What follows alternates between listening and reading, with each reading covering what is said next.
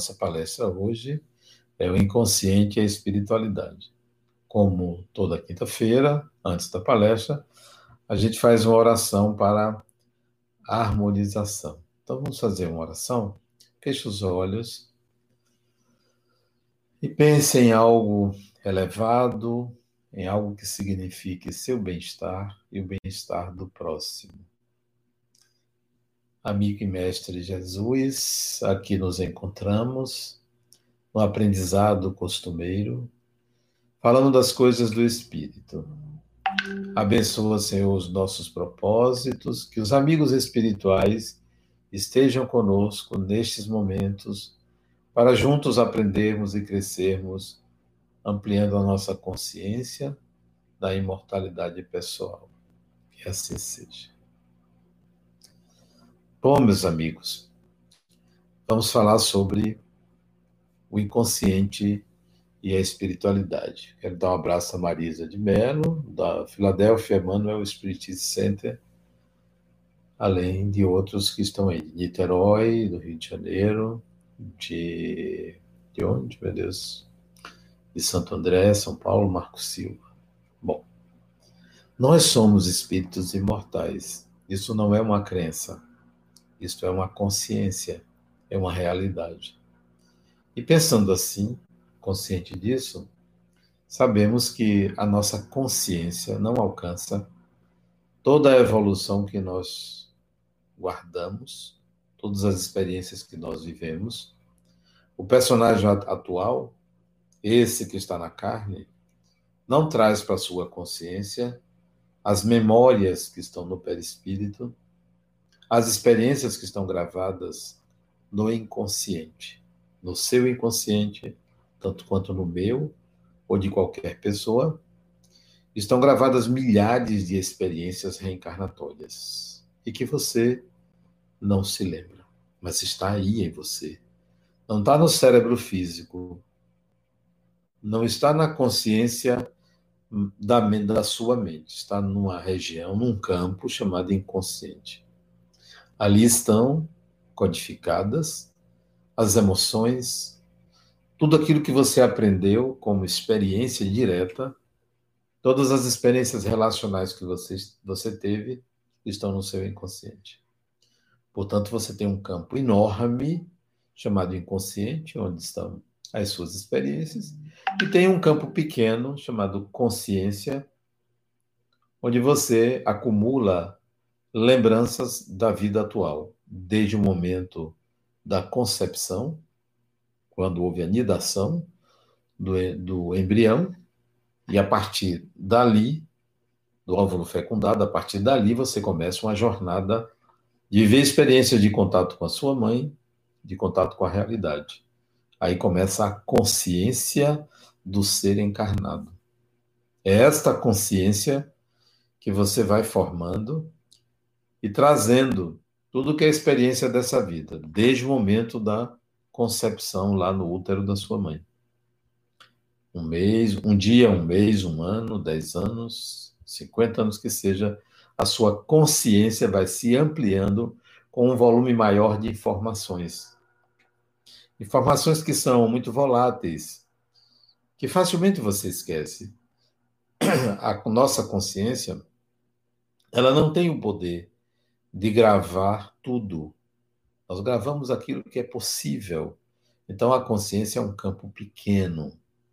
Se você pensar no planeta Terra, a Terra, que tem uma circunferência enorme, e pensar numa bola de futebol, a terra seria o seu inconsciente, a bola de futebol, a sua consciência.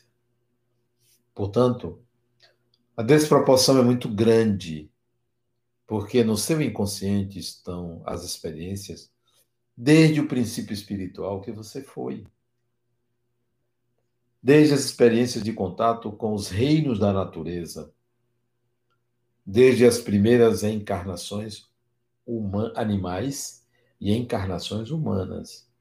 Estão gravadas no seu inconsciente, ou neste campo da mente chamada inconsci chamado inconsciente. O campo da consciência é pequeno. Muito pequeno. Por isso que você não se lembra do que você viveu nas encarnações passadas. Por isso que você não se lembra o que você viveu com o mês de nascido. Quem se lembra o que viveu com o mês de nascido? Porque a consciência é volátil, é pequena, não grava tudo. Grava apenas algumas referências de tempo e de espaço, algumas poucas emoções, algumas operações intelectuais. Somente. Porém, aquilo que é inconsciente e que você precisa utilizar para a vida atual, aquilo que não está na consciência, mas que você se utiliza, que são as tendências do espírito, elas estão diretamente ligadas ao eu, as tendências do espírito. O ego, o eu, assim procede com a complexidade de lidar com a realidade, porque acessa as habilidades integradas pelo espírito no formato de tendências. Por isso que você, quando retorna numa nova encarnação, retorna com mais aptidões, porque as tendências estão gravadas, são acessadas pelo ego, porque as habilidades do espírito se transferem para o ego. Mas a experiência em si que deu origem àquela habilidade, você não lembra. Você não lembra que você foi caçador, que você foi homem, foi mulher, foi mãe, foi pai, que você morreu desta forma, daquela forma, que você nasceu numa família aqui, outra ali. Você não lembra desses detalhes. Uma outra pessoa, muito raramente, por circunstâncias as mais diversas, consegue ter uma lembrança de outra vida. Assim mesmo, um flash, uma ideia, mas não a totalidade da vida. Então, você tem um campo inconsciente. E você tem o campo da consciência. Você é um espírito, mas para se representar nessa dimensão, você forma um corpo, que é um personagem que tem um nome, que tem uma filiação, que tem algumas aptidões que vêm do espírito e que aprende novas aptidões à medida que estuda, se capacita nessa encarnação. Bom, mas a humanidade terrestre, ela é uma parte da humanidade espiritual da Terra. Nós somos 8 bilhões de encarnados.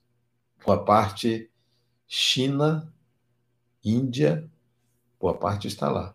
Na China, na Índia, no Paquistão, boa parte da humanidade, mais de talvez um terço da humanidade esteja, mais de um terço esteja ali naquela região entre a China, a Índia, Caxemira, é, Bangladesh, Paquistão, Índia, China, estão todos lá. Boa parte, um terço da humanidade encarnada. Desencarnados, eu estimo, estimativa, baseando-me em algumas informações, principalmente do Espírito Emmanuel, num livro que eu gosto muito de, gostei muito de ter lido, um livro chamado Roteiro, da década de 50, ele dizia que naquela época eram é, bilhões de espíritos desencarnados, que se você somasse, daria aquela época em torno de 20 a 25 bilhões de seres humanos. E ele ainda diz, sem falar nos sub-humanos. Humanos, em torno de 22, 25 bilhões. Vamos imaginar que nós somos 24 bilhões de espíritos. São oito encarnados, então nós temos 16 bilhões de espíritos desencarnados. 16 ligados à Terra, ao sistema terrestre, não ligados a outros orbes. Imagine quanta gente. É 2 para 1, 16 para 8. É óbvio que há uma mobilidade nesta relação. Por dia desencarnam 250 mil pessoas por dia. As aproveitando as desencarnações do Covid, é, torno de 60 mil pessoas é, no Brasil, não é um dia de desencarnação, talvez é, cinco, seis horas de desencarnação de pessoas por dia no mundo. Mas também por dia reencarnam entre 250 e 300 mil pessoas por dia. Então há uma mobilidade de ir e vir. Reencarna mais do que desencarna. Por isso que a população aumenta. A população terrestre, a população do planeta de encarnados aumenta, porque espíritos estão reencarnando em maior quantidade. Mas há uma tendência a um equilíbrio que talvez chegue a 10 bilhões de encarnados e permaneça uns 14, 15 bilhões de desencarnados. Talvez chegue a isso. Ou chegue a um ponto em que o número de encarnados diminuirá. Talvez. Nós não sabemos. O futuro pertence ao divino. Bom, por que eu estou falando de população de desencarnados? Por causa da influência de espíritos desencarnados sobre encarnados. Influência não é obsessão, influenciar, relacionar-se, influenciar para o bem ou para o mal ou para qualquer objetivo, influência. A influência é grande, porque você tem o dobro da população. A convivência entre encarnados e desencarnados é grande, porque temos o dobro da população de desencarnados que se situam tanto no solo do planeta quanto em é, regiões de vibrações diferentes, distantes umas das outras, em relação aos encarnados. Pois bem, essas influências de desencarnado nos encarnados, ela é sutil. Ela entra na consciência depois de passar pelo inconsciente. A mediunidade é uma faculdade do espírito que se processa via inconsciente e alcança a consciência. Por que é assim? Porque é sutil, muito sutil, a influência de um espírito sobre você. Aproxima-se de você quando você vai a um mercado, quando você vai a uma farmácia, que são os dois locais mais comuns hoje de si, em cidades que já abriram, já é, terminou o isolamento social, outras atividades. Mas quando você vai a um supermercado, quando vai a uma farmácia, você lida com pessoas encarnadas. O caixa, o atendente, uma pessoa que também vai comprar com você, um repositor de uma gôndola, você lida com pessoas. Mas você não está atenta ou atento ao grau de influência que tem uma pessoa encarnada quando passa próximo de você. Eu não estou falando de contaminação, eu estou falando de proximidade psíquica, de influência mente a mente, encarnado para encarnado. Você não sabe, mas existe. Se você estiver próximo de uma pessoa que esteja vibrando na sua mesma frequência e você na dela, isto é, com uma emoção característica com um objetivo semelhante, ambas estarão na mesma egrégora, uma influenciará a outra, encarnados. Mas é uma influência sutil, você não percebe. Mas a sua mente está entrando em contato com pensamentos, com ideias e com imagens de outra mente e vice-versa. Assim acontece também com desencarnados, que se aproximam de você intencionalmente ou não, você é influenciado, sua mente é influenciada pela outra mente. Entram imagens, emoções, de forma muito indelével, sutil. A consciência não alcança, mas isso passa pelo inconsciente. Por que passa pelo inconsciente? Porque a transmissão é numa frequência que vai acima da frequência da consciência. Porque a frequência da consciência é uma frequência baixa. É uma frequência que exige uma quantidade de energia muito grande. Além disso, o nosso inconsciente, o seu inconsciente, que contém múltiplas experiências, inúmeras experiências,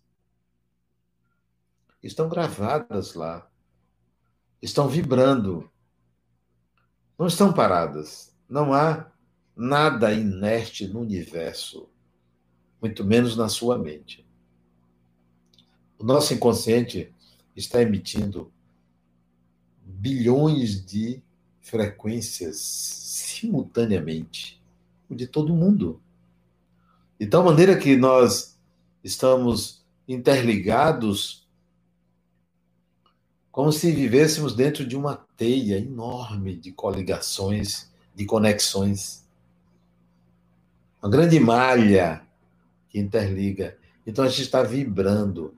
Nós somos frequências de luz que estão em constante emissão, captando, emitindo, recebendo e oferecendo vibrações automaticamente. Eu não estou falando de uma intenção, não.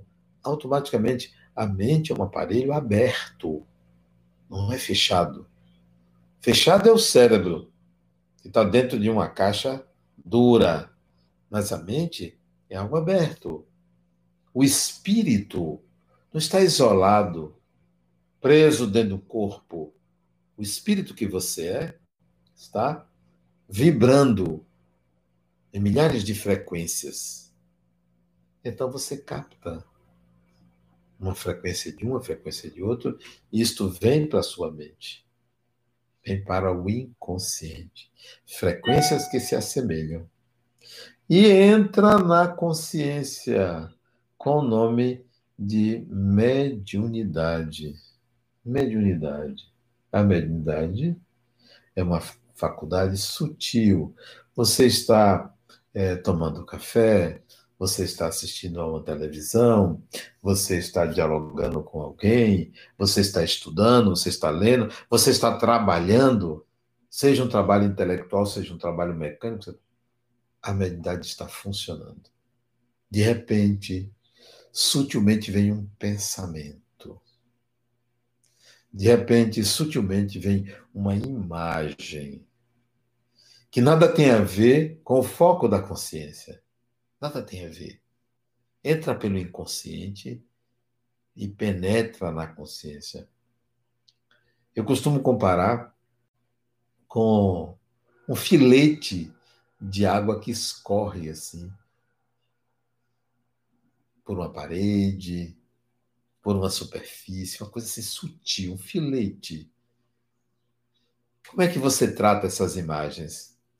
Se elas são extemporâneas, inusitadas, despretensiosas, você despreza. Porque você está focado no assunto, você está focado numa temática, você não tem o hábito de tratar aquela informação como deveria. Você não tem o hábito de particularizar e parar assim e questionar: de onde está vindo isto? De onde está vindo essa ideia? De onde está vindo essa imagem? Que imagem é esta? O que significa? Isso mentalmente. Porque o ego tem a propriedade também de olhar para dentro, não é só para fora, de olhar para dentro. E aí você vai começar a captar outras mentes eu não estou falando de obsessão. Não é uma obsessão, é uma influência. Imagine, seus pais já desencarnaram, seus avós já desencarnaram, ou bisavô. Vamos chamar de bisavô, porque é muito raro uma pessoa ter um bisavô. Uma criança pequena tem um bisavô, mas um adulto, é, 30 anos de idade, é raro ter um bisavô. Às vezes bisavó tem, porque as mulheres vivem mais bisavô, digamos um bisavô seu, que da encarnação anterior foi muito próximo a você, muito próximo. São amigos.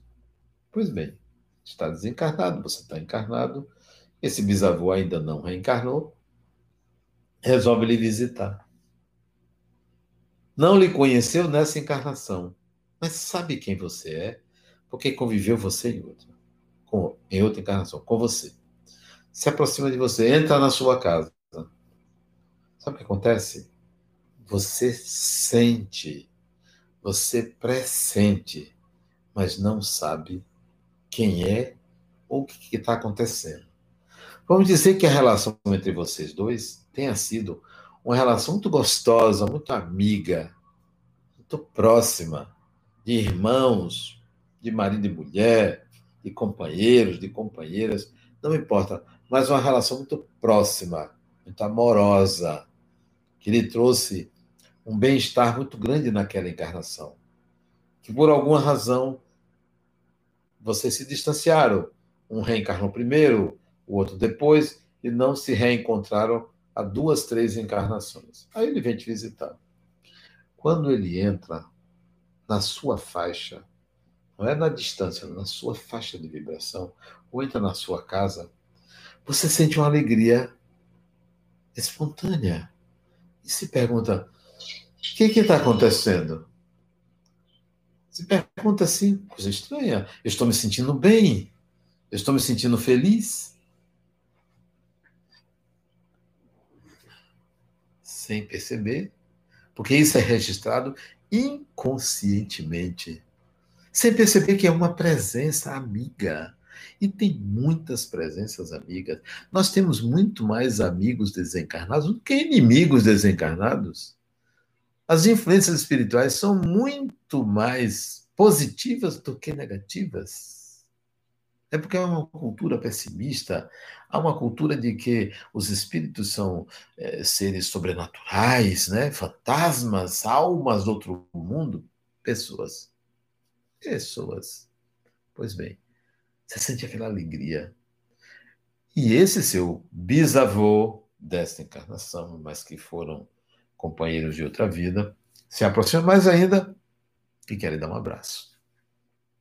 Mesmo em tempos de pandemia, espírito desencarnado não passa vírus, não transmite de uma cidade para outra, de uma pessoa para outra, e quer dar um abraço, se aproxima de você.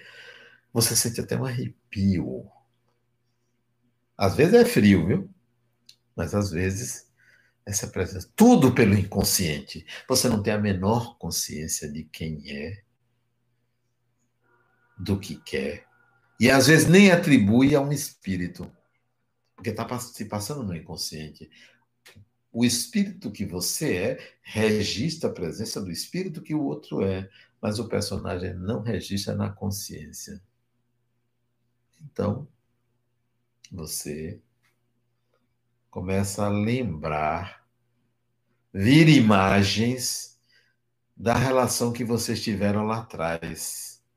Aí você fica reflexivo, reflexiva. Você associa alguma experiência boa que você teve semana passada, o mês passado, o ano passado. Você fica saudoso, saudosa. É assim que acontece pelo inconsciente, que contém um volume enorme de informações sobre você. O espiritual se conecta pelo inconsciente e alcança a consciência. Os médios ostensivos, chamados médios ostensivos, aqueles que trazem a mediunidade à flor da pele, um Chico Xavier, Divaldo Franco, e outros, outros que, que existem por aí, médios ostensivos. Mesma coisa, o fenômeno se processa via inconsciente e vai para a consciência. Nós somos mais inconscientes do que conscientes. Mais inconscientes do que inconscientes. Como seria bom se você acessasse o inconsciente? Como seria bom? A gente pensa que as pessoas que desencarnaram, parentes, pai, mãe, avô, avó, bisavô, bisavó, viraram fantasmas, almas do outro mundo. São pessoas. Lembre do seu ente querido vivo, alegre. Porque o que menos quer quem desencarnou é que alguém chore e fique achando que a pessoa nunca mais vai existir. Você pode até chorar de saudade, Pode, isso não é tá errado, não. Mas lembre-se, a pessoa está viva. Não chore, não lamente a morte de ninguém. Não lamente. A morte não é uma tragédia. A morte é eu vou voltar, é um voltar. Voltei. Eu voltei. Eu voltarei. Você voltará. Seu pai, sua mãe voltou, seu filho voltou, seu, seu, avô, sua avó voltaram. A gente sente falta física. Às vezes até nem sente falta física. Quer um exemplo? O filho não conviveu durante algum tempo com a mãe que morava em outro estado ou em outra cidade. A senhora desencarna. O filho chora, lamenta, mas não estava convivendo. Ele sente falta, por alguma outra razão, sente falta do ente querido, mas não da convivência, talvez do que representa aquela pessoa, mas não da pessoa em si, do que ela representa. Normalmente a morte. Morrer é uma condição inerente ao viver, mas quem morre é o personagem. Quem reencarna não é o personagem, você não vai reencarnar. Eu não vou reencarnar. Quem vai reencarnar é o espírito que eu represento. Isto é, que se apresenta como Adenauer. Esse vai, esse o espírito vai reencarnar, vai formar um outro personagem. Veja como a natureza é sábia ao nos dar esta experiência de representação na carne, porque só dessa forma a gente aprende, vive experiências significativas que só a carne pode oferecer. Mas ainda, se você vive um problema que você não sabe a causa, está no inconsciente. Você sabe as manifestações, os efeitos. Você sente uma dor, é um efeito. Você sente um incômodo, é um efeito. Você tem um desconforto, é um efeito. Você tem uma depressão, é um efeito. Você tem ansiedade, é um efeito. Você tem uma confusão mental, é um efeito. Você tem insônia, é efeito. São tudo efeitos. Se as causas não estão visíveis a você, elas estão no inconsciente. Podem ser do inconsciente desta vida ou do inconsciente de outras vidas. Interessante se você fosse buscar fosse lá atrás, mergulhasse dentro de você e encontrasse as razões, encontrasse os motivos. Eu tive uma paciente que ela tinha uma, um sintoma muito interessante, mas muito interessante mesmo. Em dado momento da vida dela, adulta, já casada, com filhos, ela tinha, em momentos, não era sempre, um sangramento absurdo até ser hospitalizada. Fora do período menstrual dela, exames de todo tipo, nenhum achado irregular. Organismo perfeito, mas o sangramento vinha assim, uma vez no ano. É um negócio absurdo, sem sentido. Sem sentido. Sem nenhuma razão. Sem nenhum achado médico. Durava ali alguns minutos, algumas horas, talvez, contido, para evitar que ela desencarnasse medicada, tal, ficava bem, ia para casa, voltava tudo normal. Uma vez no ano. Um dia. Isso vinha, portanto, vinha do inconsciente. Porque na consciência corporal não tinha nada. O útero dela normal, não tinha endometriose, tudo normal, absolutamente normal. A coisa parece que brotava. De onde vinha? Tínhamos que descobrir causava constrangimento. Uma vez, uma, uma vez foi de público. De público aquilo. Constrangimento enorme. Como acessar esse inconsciente? Primeiro, pelos sonhos. Né? Os sonhos revelam o que está escondido, né? O que está lá atrás, mas também o que está presente, a experiência do espírito fora do corpo, sonhos. Então, os sonhos revelam o inconsciente. Segundo, os complexos, os seus complexos revelam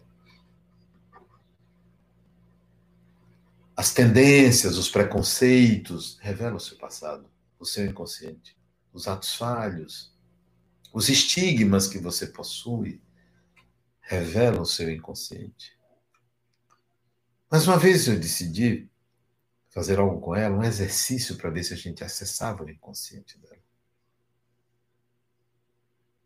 De ela que se concentrasse, deitada no sofá, se concentrasse.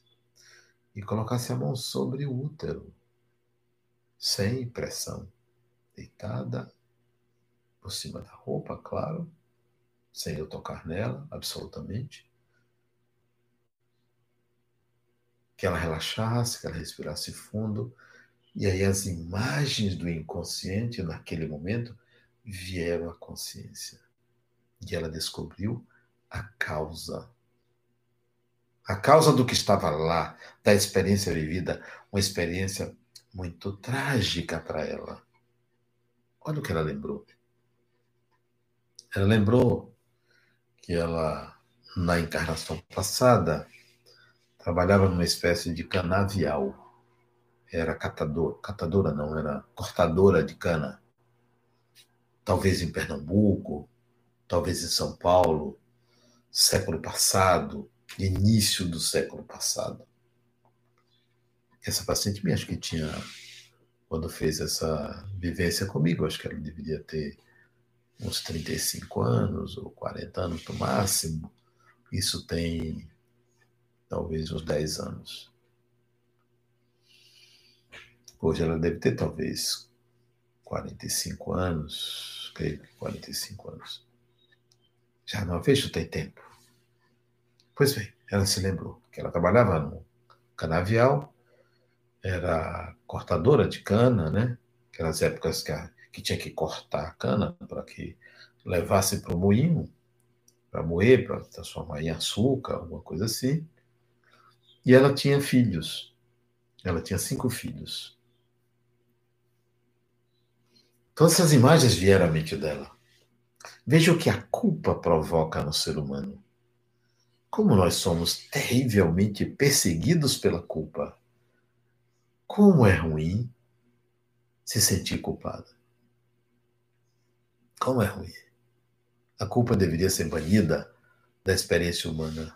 O ser humano deveria se sentir responsável, sem exigir sofrimento para resolver o passado responsável, ignorante, sem exigir sofrimento. Pois bem, ela era casada. Ela tinha cinco filhos, não me lembro se ela era casada, tinha cinco filhos. E se viu grávida. Por alguma razão ela não poderia, ela achou que não poderia ter aquele filho. Não poderia. Talvez porque iria perder o trabalho se engravidasse, Talvez porque o companheiro não quisesse, por alguma razão ela não queria que. E resolveu provocar o aborto. E, na, e a forma como ela provocou o aborto resultou na desencarnação dela.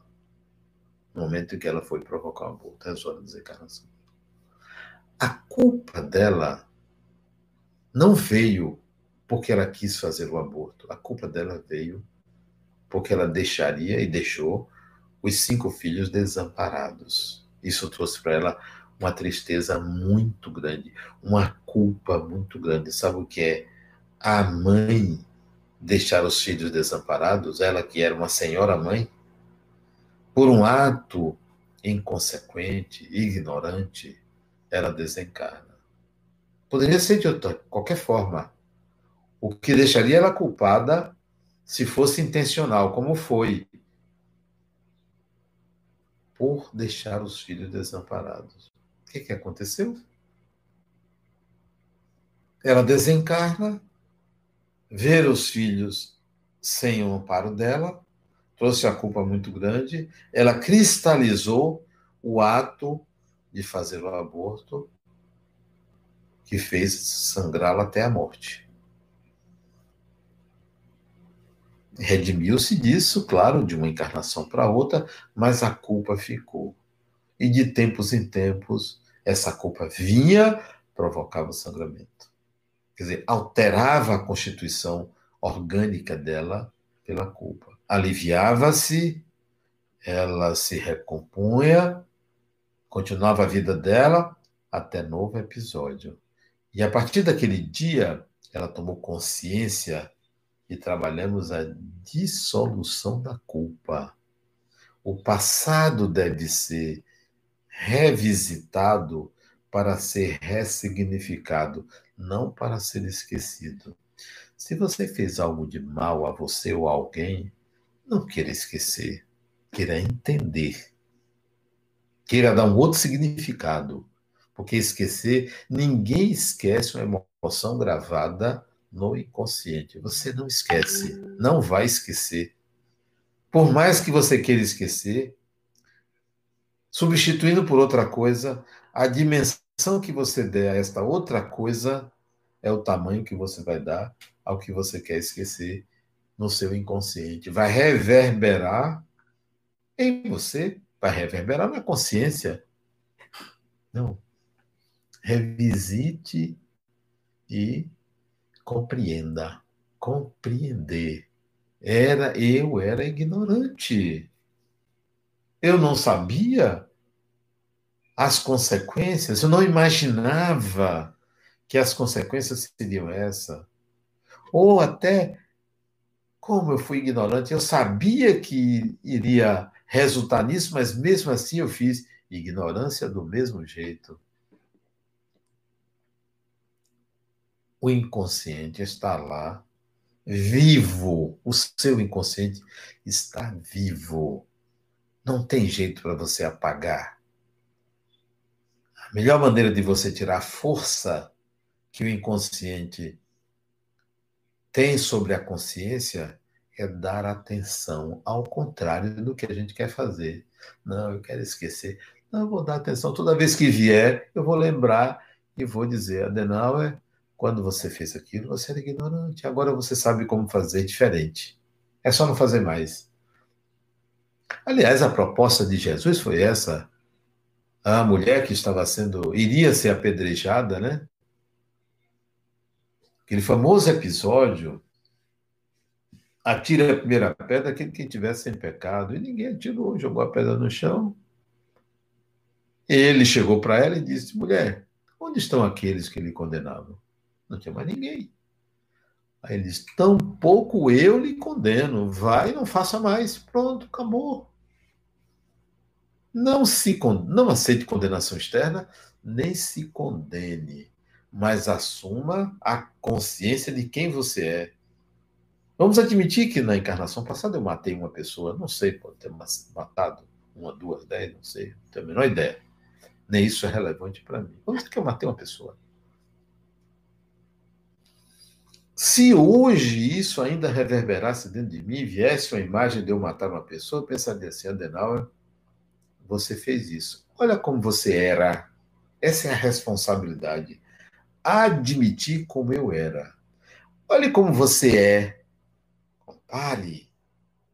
Se você ainda é capaz daquilo, você precisa aprender a não fazer. Só isto. Você não tem que pagar. Você não tem que ser morto por alguém. Você tem que avaliar se você ainda tem aquela vontade de, nas mesmas circunstâncias, pô, eu preciso aprender, eu preciso me capacitar. E não culpa. Ninguém agride ninguém. Todo ser humano agride a si mesmo. Ninguém prejudica ninguém. O ser humano prejudica a si mesmo porque revela quem você é. Só isso, quem eu sou. O seu inconsciente, você já foi homem, mulher, gay, já foi é, sábio, já foi bobo, já foi ladrão, já matou, já prejudicou, já fez grandes coisas. Você tem tudo no seu inconsciente. Por isso que você, quando olhar uma pessoa equivocada, uma pessoa ignorante, ignorante não é termo, não, uma pessoa burra, burra, você até chama de burra, que é um absurdo ser uma pessoa de burra, é uma pessoa burra, paciente, intolerante, agressiva, prepotente, arrogante, uma pessoa boa, suave, serena, tal, bote tudo dentro de você, porque dentro de você tem tudo isto, tudo isso. Dentro de mim tem um bruto, tem um agressivo, tem um amoroso, tem de mim tem uma criança, tem um guerreiro, tem um brutamontes, tem uma mulher, tem uma pessoa dócil, tem uma pessoa arrogante, prepotente, tem uma pessoa humilde. Está tudo dentro de mim, no meu inconsciente, porque nós vivemos milhares de experiências. Relaxe. Relaxe. Não se exija o que você não é capaz de dar. Não exija dos outros o que o outro não é capaz de lhe dar, nem quer lhe dar, nem tem para lhe dar. No seu inconsciente, no seu inconsciente há muito que você precisa é, compreender. Compreender. Tem muita gente que quer mudar a consciência, mudar de atitude. Atitude. Não, eu vou mudar meu comportamento. Vou fazer diferente. Epa, seja diferente. Pense diferente. Elabore diferente. Mude os paradigmas que te levam a pensar de uma determinada maneira. Mude os protocolos psíquicos, os protocolos mentais. Mude protocolos, porque se você mudar o protocolo, você muda o comportamento. Sabe o que é protocolo? psíquico. Se você é uma pessoa destra, isto é, usa sempre a mão direita, você sempre vai pegar uma caneca com a mão direita. Se você é uma pessoa canhota, ou antigamente falava sinistra, né? Canhota, você vai sempre pegar os objetos com a mão esquerda. Então, o destro, preferencialmente, pega as coisas com a mão direita, preferencialmente. Os canhotos preferencialmente pegam as coisas com a mão esquerda. Isso é um protocolo. Você pode alterar esse protocolo. Você pode dizer para você, sabe uma coisa, eu vou treinar, minha, eu sou destro, vou treinar minha mão esquerda. Então você treina tudo, você esconde a mão direita e vai pegar tudo com a esquerda. Você está mudando um protocolo físico. Físico, esse é físico. Um modo de fazer as coisas. Pô, eu sou canhoto, agora eu quero treinar com a mão direita. Está querendo mudar um protocolo físico. O psíquico é sempre que me acontece tal coisa, eu reajo de tal maneira. Isso é um protocolo psíquico. É uma reação comportamental. Ou sempre que eu vou num velório, eu fico é, tímido, não sei o que dizer às pessoas, não sei o que falar. Esse é um protocolo psíquico. Sempre que eu vou num velório, eu não sei o que falar. Eu vou mudar esse protocolo. Eu vou modelar uma forma de falar às pessoas no velório. O, o irmão do desencarnado, a esposa do desencarnado, é, o marido da desencarnada, o filho do desencarnado, e aí vai. Eu vou mudar um protocolo. Ou então, sempre que eu estou com meus amigos, eu bebo. E eu nem sempre gosto de beber. Eu vou mudar esse protocolo. Eu vou chegar para meus amigos e dizer: olha, não quero beber. Vou mudar o protocolo. Porque eu tenho uma reação típica, padronizada, pessoal. Eu vou mudar. E são muitos os protocolos que você tem que estão no seu inconsciente e que a consciência está habituada em realizar. Seja dono da sua consciência, seja dono da sua mente, seja dono do seu inconsciente e comece a conscientemente, racionalmente, maduramente alterar protocolos psíquicos. alterar protocolos psíquicos. A nossa consciência é limitadíssima. Sabe de uma coisa que eu gosto? Eu, Adenauer. É esquecer as coisas que não são importantes. Para que eu me lembrar, hoje em dia, para que eu me lembrar do número do seu telefone? Eu não sei o número de telefone dos meus filhos, não sei. Sabe por quê? Porque tem um negócio chamado celular que faz isso por mim. Eu não vou ficar gravando. Eu quero, eu faço questão de esquecer. Endereço das pessoas, eu não quero lembrar. Está no celular. Lembrar do aniversário de fulano, está lá no celular. Eu não quero botar na minha memória. Eu quero esquecer. É bom esquecer as coisas para que você foque naquilo que é essencial, naquilo que é importante.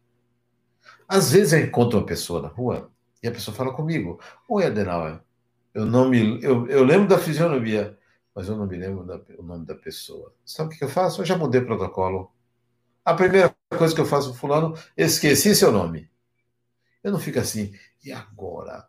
Será que eu eu vou falar, mas não vou dizer que eu não conheço. Vou dizer, fulano, esqueci seu nome. Ou então, eu não me lembro do seu nome. É óbvio. Isso significa transparência, guardar na memória o que é importante, o que não é importante, deixe para lá. Não é relevante porque a memória é curta.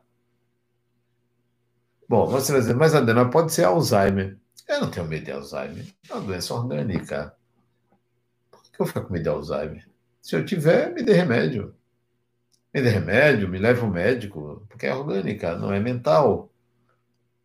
É cerebral. Não, não tenha medo. Exercite sua memória, sim, fica exercitando. Tem gente que exercita tanto que vicia. Eu tenho um, um parente que ele, com medo de Alzheimer, resolveu exercitar a memória, fazendo palavra cruzada, viciou. Às vezes deixa até de comer. Viciou.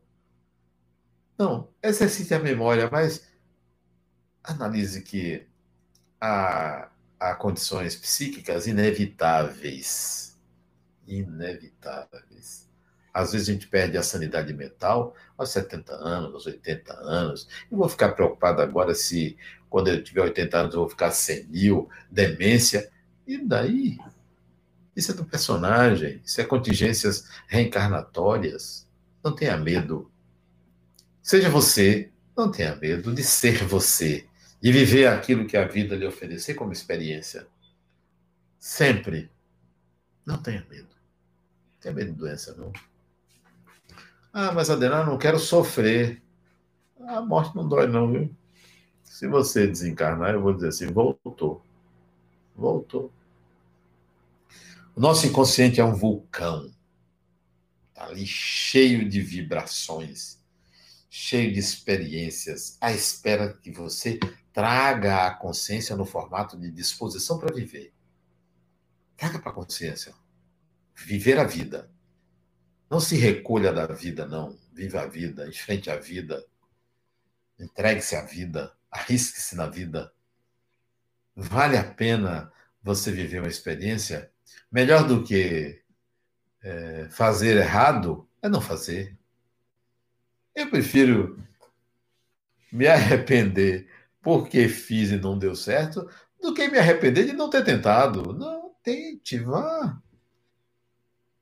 Uma vez eu fiz isso com um paciente, paciente meu, estimulei ele aí e tal, deu tudo errado com ela. Deu tudo errado. Quase ela, a mãe dela desencarna na experiência. Ela veio me culpar. Pois fulana, olha, olha como é bom, né? Você me responsabiliza, eu aceito a responsabilidade. Foi eu que lhe estimulei a ir para um hotel fazenda com sua mãe e lá o carro atolou e quase as duas desencarnam. Mas eu não me arrependo de ter estimulado você. Aí você viveu, você experimentou. Eu não lhe mandei para nenhum lugar de risco. O seu carro era um carro velho e atolou. Não sou eu responsável pelo atolamento. Da próxima vez você vai num carro melhor, ou contrate um transporte, mas eu me arrependo de você, de ter lançado você à vida. Não. É importante a gente viver. A vida tem que ser vivida. A gente tem que se esconder da vida. Viva! Traga o inconsciente, porque você é um espírito imortal, está lá bilhões de frequências na sua mente à espera que você utilize. Não se esconda do viver. Não se esconda. Somos espíritos imortais, encarnados. Nunca deixamos de ser espíritos. Eu sou um espírito, você é um espírito. Vivendo um personagem, mas sou um espírito. Eu estou vivendo a vida material, mas como espírito. Eu estou vivendo uma experiência espiritual. Você está vivendo uma experiência espiritual. Vamos, vamos viver. O Espiritismo veio para isso, para lançar a gente como uma águia lança os filhotes no despenhadeiro para que voem. E nós somos espíritos e temos que voar, voar, ok? Bem-vindos ao voo do espírito, o voo com direito à imortalidade, ok? Muita paz, vamos fazer a nossa oração de encerramento. Fechemos os olhos e oremos agradecendo a vida, ao Senhor da vida, agradecendo aos amigos espirituais pelas inspirações e pelo aprendizado. Que estejamos em paz em nosso que assim seja. Obrigado, até a próxima oportunidade.